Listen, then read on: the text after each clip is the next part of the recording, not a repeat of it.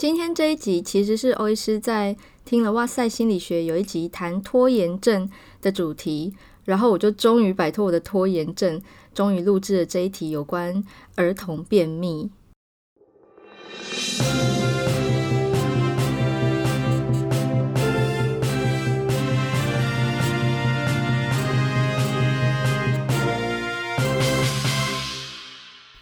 欢迎回到儿科知识家，我是欧医师。今天要跟大家分享的主题是儿童便秘。其实欧医师在录制这一集之前，心里便秘了很久。就是说我这一集的主题早就有在心中有一个副稿，想说写一个微教文章，或者是录一集 Podcast 来谈谈儿童便秘。因为事实上，在小朋友的便秘，它并不少见，但是我们成人可能没有注意到。那通常会被带到我们诊间啊，通常症状都有一点严重，而且持续蛮久了。家长可能试遍了各种偏方、各种饮食调整，尝试了数种益生菌等等，诶，各式各样的方式都没有办法改善小朋友大便的状况，所以终于带到诊间。事实上，儿童便秘从一岁以前就有可能发生了。在小于一岁的婴儿身上啊，便秘的盛行率是三 percent，一百个婴儿有三个可能是有便秘的状况。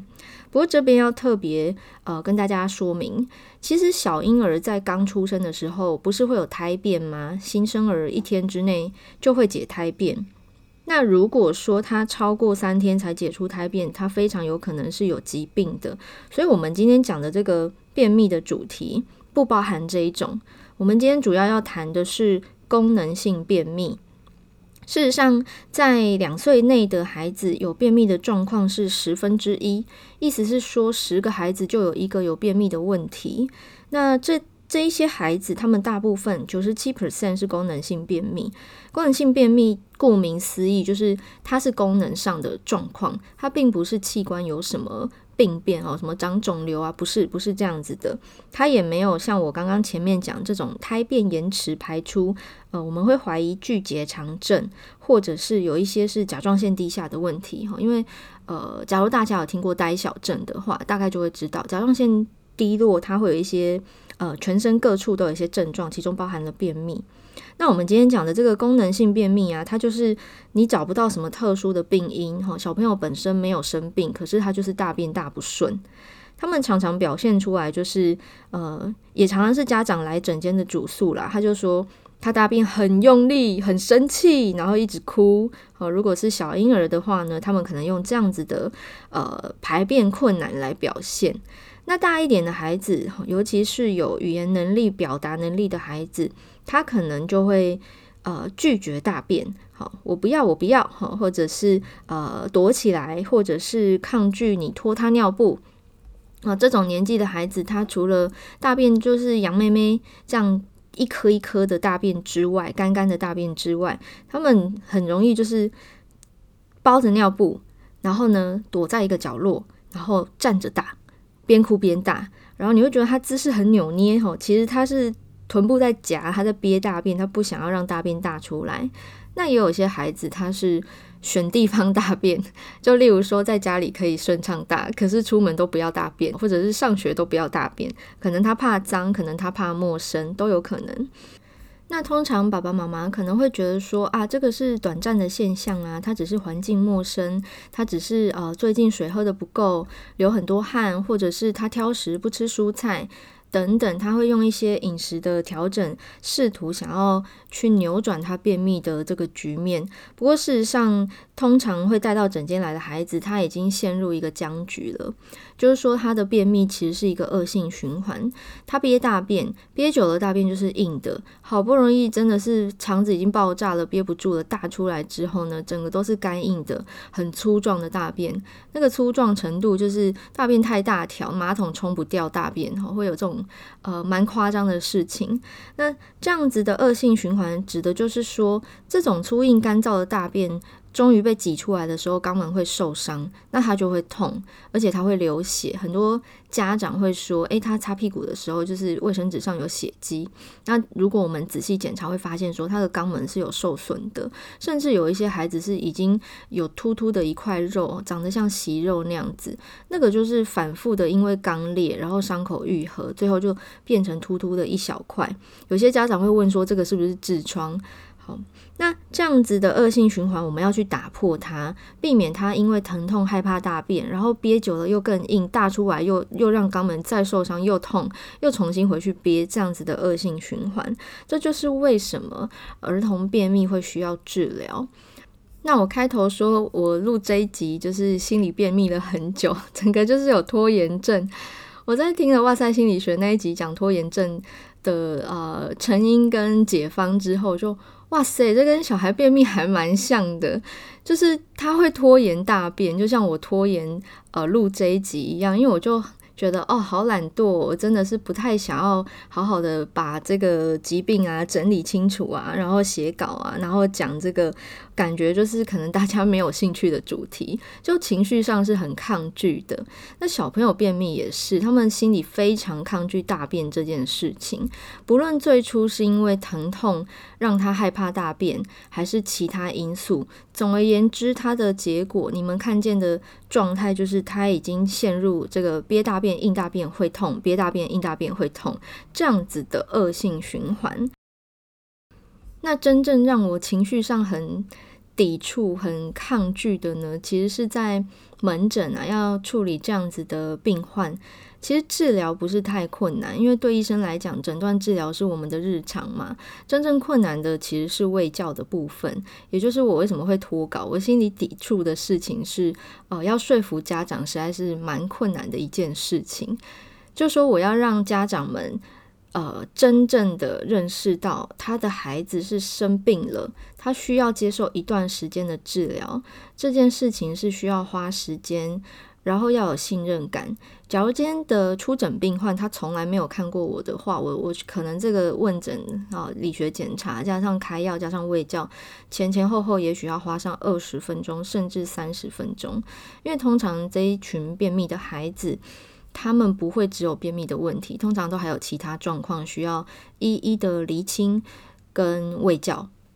那这样子，在我们儿科诊间其实有点困扰，因为后面假如有十组在等着看感冒啊、发烧啊、咳嗽咳不好、咳到吐啊，还是肠胃炎已经很虚弱啊，啊，心急如焚的家长真的是进来诊间 脸都是臭的。那我后来是怎么样摆脱这个拖延的情绪哈，心情的便秘呢？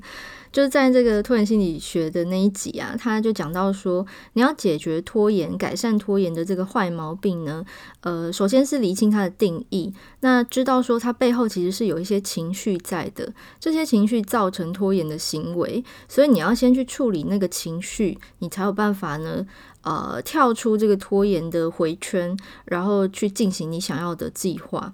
所以我就趁着我最近门诊，因为有小病人他便秘的。呃，结业式，就他毕业了，不用再吃药了。那加上说有一些新确诊的病患呢，就出诊，然后跑来找我看便秘啊。这个妈妈超好沟通的，我讲什么她都立刻接受，而且她非常清楚明了知道说孩子的状况确实就是如同医生所诊断的，可能她事先有做过功课了吧，所以一点就通。啊，这两件事情整个让我心情非常的振奋哦，心情大好，所以呢，就趁着这一股很正向的情绪，赶快跳脱拖延的回圈来做这一集儿童便秘的喂教。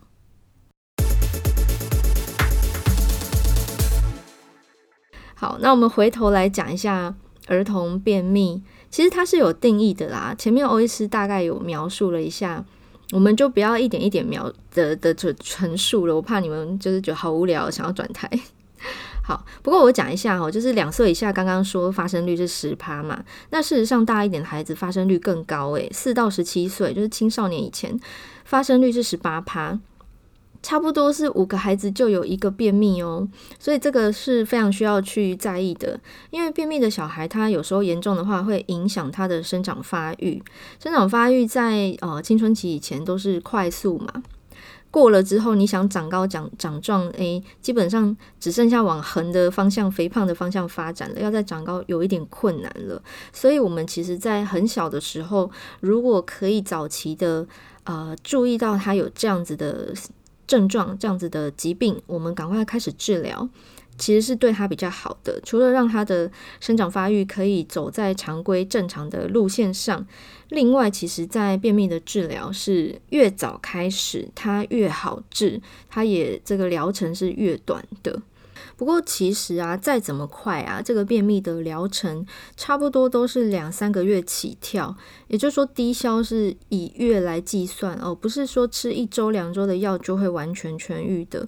大概没有这么容易，成人便秘可能有机会啦，但是儿童便秘的话，通常啊，它的疗程是三到六个月，甚至有一大部分的孩子，他整个呃，在吃药来讲，他会超过一年。哦，每天吃药这件事，所以呃，要先有一个概念，就是孩子的便秘，它是可以视为是一个慢性病，需要长期服药来缓解，打断我们刚刚讲的这个便秘的恶性循环。好，就是硬大便，然后会痛，然后就憋大便，然后又憋成硬大便，这个恶性循环要先用药物，使用软便剂，把这个硬大便变成软大便，让它在解便的时候不会疼痛。然后呢，我们配合。和行为治疗跟饮食的调整，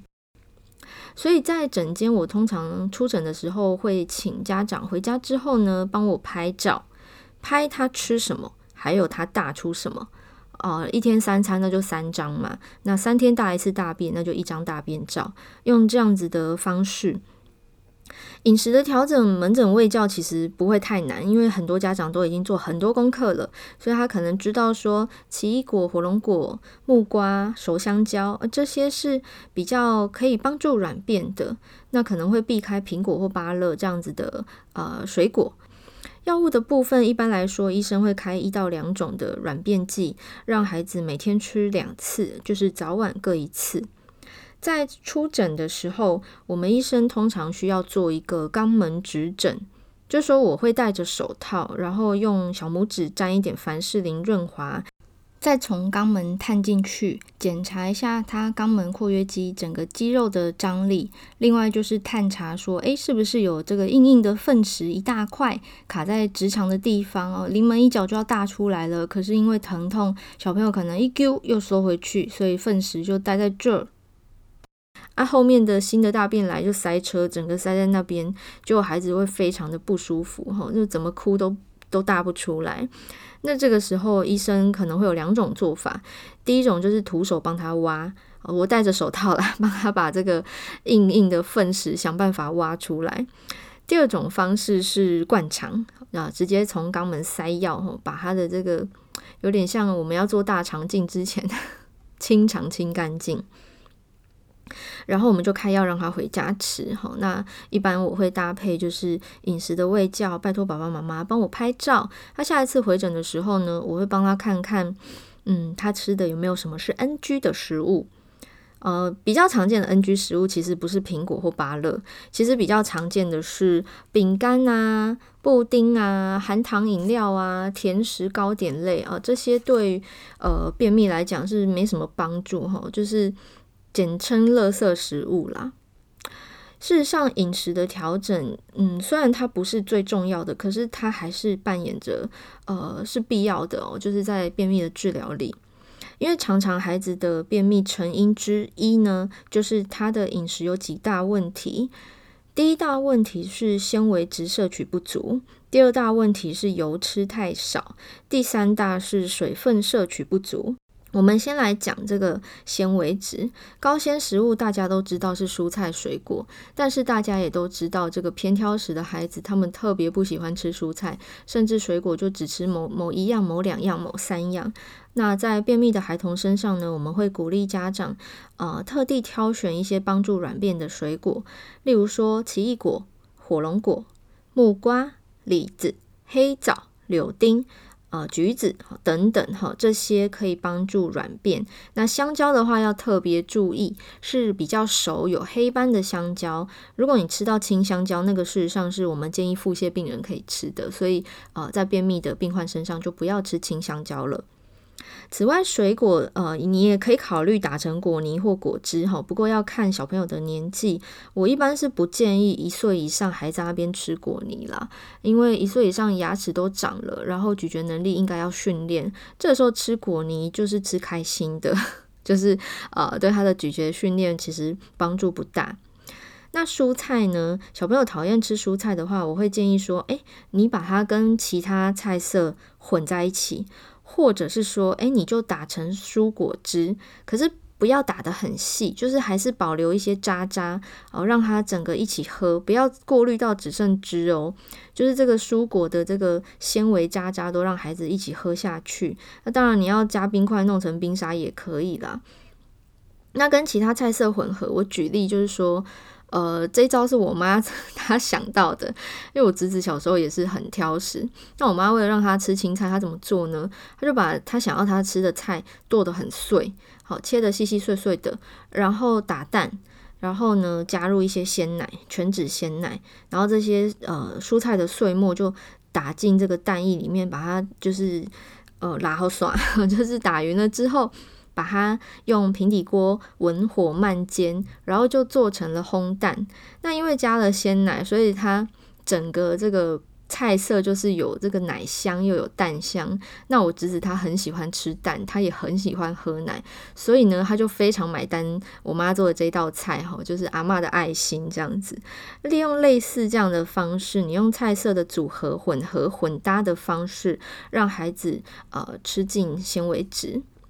那其实欧医师观察到，蛮多小朋友其实是家长告诉我的，蛮多小朋友就是他们在学校啊，那个午餐都会吃光光哦，啊，在家里都会剩剩他不喜欢吃的，也就是说 他在学校有同才压力，然后有老师在看着，所以呢，他就会乖乖的把这些他不那么喜爱的食物吃下去。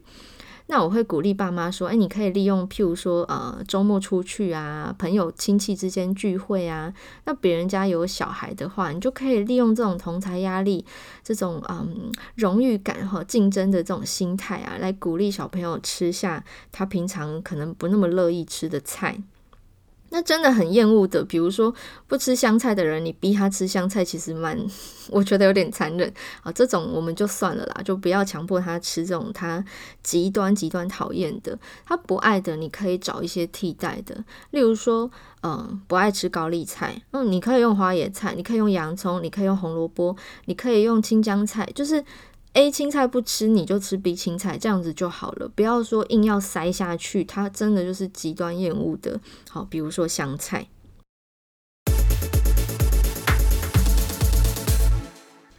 好，那第二个是油吃太少。很多家长会想说：“诶，我要从小培养他健康饮食的习惯，所以呢，就是吃得很清淡。”不过，其实小朋友在两岁以前，或者我们说三岁以前，他的大脑快速发育。那大脑有一个很重要的营养，就是它要有这个全脂的营养哈。这个脂肪的组成是要比较完整均衡的哈，必须脂肪酸这些都要有。所以我们会呃，在两岁以下的孩子，我们会建议说，牛奶要喝全脂，不要喝低脂。真的想要为了健康而喝低脂奶的话，我建议是两岁以上再来喝低脂奶，两岁以前就是全脂的会比较好。可是啊，很多家长会想说，好好，我可以接受喝呃全脂牛奶，但是他们会想说，诶，动物油不健康，好，所以这个。鸡皮的油、猪油、哈牛油等等的，完全的避开。事实上也不用这么严苛，牛奶都可以喝全脂的哈，所以这个动物油其实是可以吃的，偶尔吃一下没有关系。不要说餐餐都有动物油这样子这么夸张就好了，因为事实上适量的油脂摄取呢，它可以润滑肠道，来帮助便秘的缓解，好帮助大便比较顺畅。可是要特别注意的是，这边的油不包含这个人造油，包含人造奶油啊、美乃滋这种呃酥油这种有反式脂肪酸的，因为这个已经证实说它很容易引起未来这个心血管疾病、心脏病，所以这边的油指的是呃一般的植物油、动物油哈。可是这种反式脂肪、人造奶油这种，我们还是要避开。好，那第三大点呢是水分不足。呃，之前欧医师有前面的集数有讲过，就是水分怎么算哦，大家可以回去呃重听复习一下。那水分喝太少，奶喝太多，其实它是一岁以上的小朋友他便秘常见的原因，因为太喜欢喝奶了，就是可能一天喝个八九百 CC 的奶，结果水分摄取不足，呃，这种情形偶尔还是会遇到。那事实上，大于六个月以上的 baby 啊，他额外喝水也不用太多啦，每天每公斤三十 CC 为上限就够了。所以十公斤的小孩喝三百就是上限了，大家可以算一下，其实不用喝很多。所以，呃，你要去注意的就是说，他饮食是不是均衡。太爱喝奶的小孩，他们非常容易就是奶都喝饱了，正餐都不吃，呃。不要以为牛奶很营养就可以只喝奶，因为一岁以上主食是正餐哦，奶变成副食品的角色喽。还有就是说啊、如果上幼儿园或者是小学、国中甚至高中的孩子，他们可能常常会接触到含糖饮品，含糖饮料喝太多哦、呃，这个在便秘的治疗上面也是一个算是大忌 NG 的行为。开头的地方，欧医师提到说，诶，便秘的小孩他会有憋大便的行为，对吗？我们要把他这个恶性循环打破呢，其中有一个要件就是这个憋要怎么样打破？呃，事实上我们会透过坐马桶，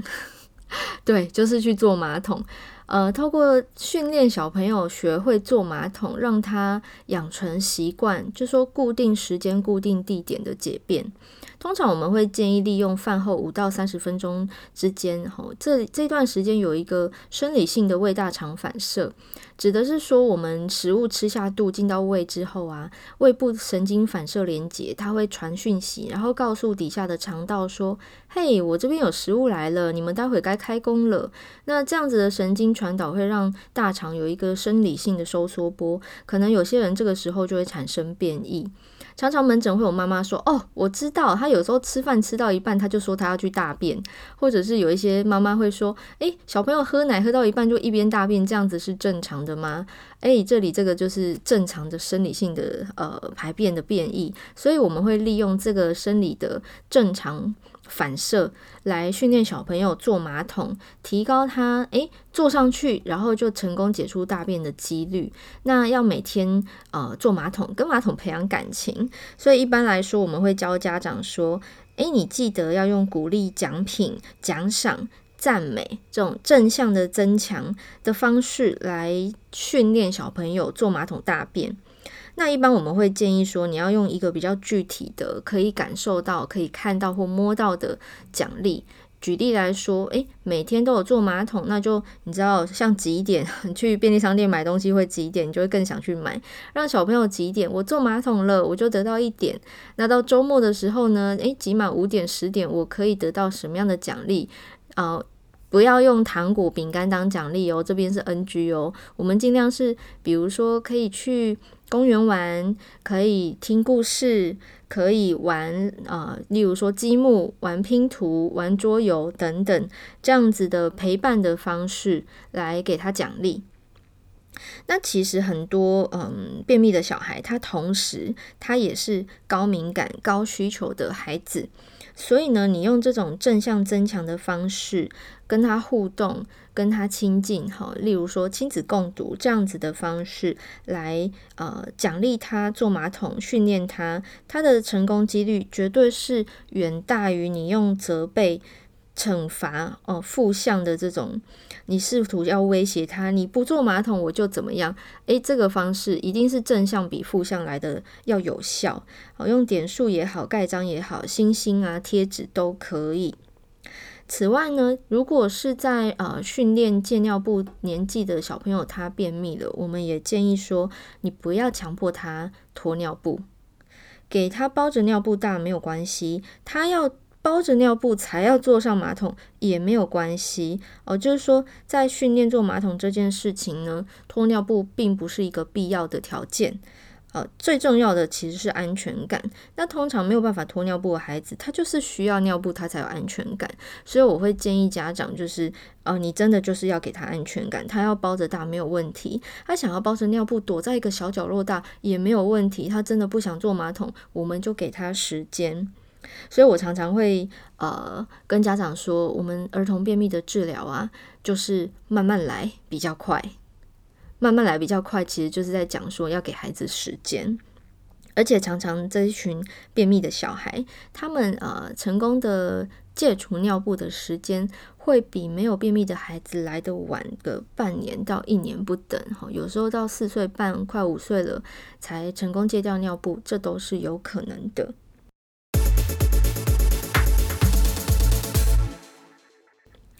那最后补充一个，嗯，我们建议的这个亲子共读，其实儿科医学会一直在推广啦。亲子共读真的有太多好处了，它除了培养感情、增进孩子的脑部发育，然后培养他的语言能力，还有他的表达能力，稳定他的情绪，其实有非非常多，就是嗯，没有办法用分数来呈现的好处。那在呃便秘的治疗上面也是，我会鼓励家长说，诶，其实。市面上很多这个呃训练的相关的绘本，训练戒尿布，训练坐马桶，呃，训练孩子一些生活礼仪，好、有这样子的绘本。欧医师也曾经在粉丝团有介绍过，那、我那时候顺便就写了这个便秘治疗的卫教文章。那我会把这个卫教的连结放在今天节目的说明栏里面。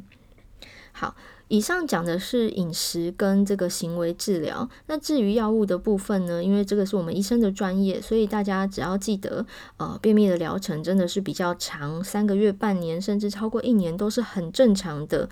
呃，请好好的配合医生的医嘱，不要提前停药，不要擅自停药，也尽量不要忘记吃药喽。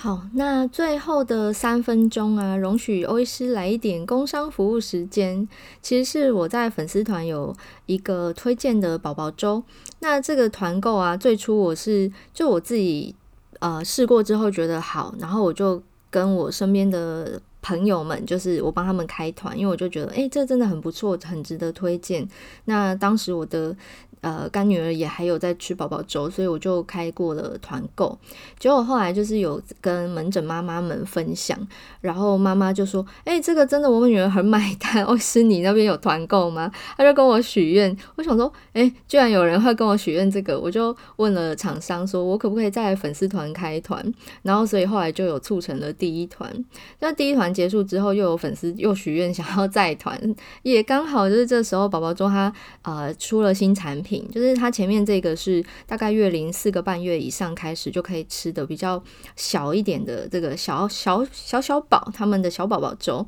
那新产品是大宝宝粥，就是适合大概九个月以上，呃，咀嚼吞咽能力协调都很 OK，那吃过的食材也比较多了，比较丰富了，好，九个月上月龄的孩子就可以吃的大宝宝粥。那这一次它有三种口味，分别是番茄牛肉炖粥。鯛鱼鲜蔬炖粥、阳光彩蔬炖粥，那这三个口味我都吃过，诶，真的很好吃诶，我就想说，哇塞，这个其实大人也可以吃啊，因为它非常的，就是它是真的是健康低钠吼，比较没有，不是比较，是完全没有额外的添加物，它就是利用食材的原味煮出来的味道。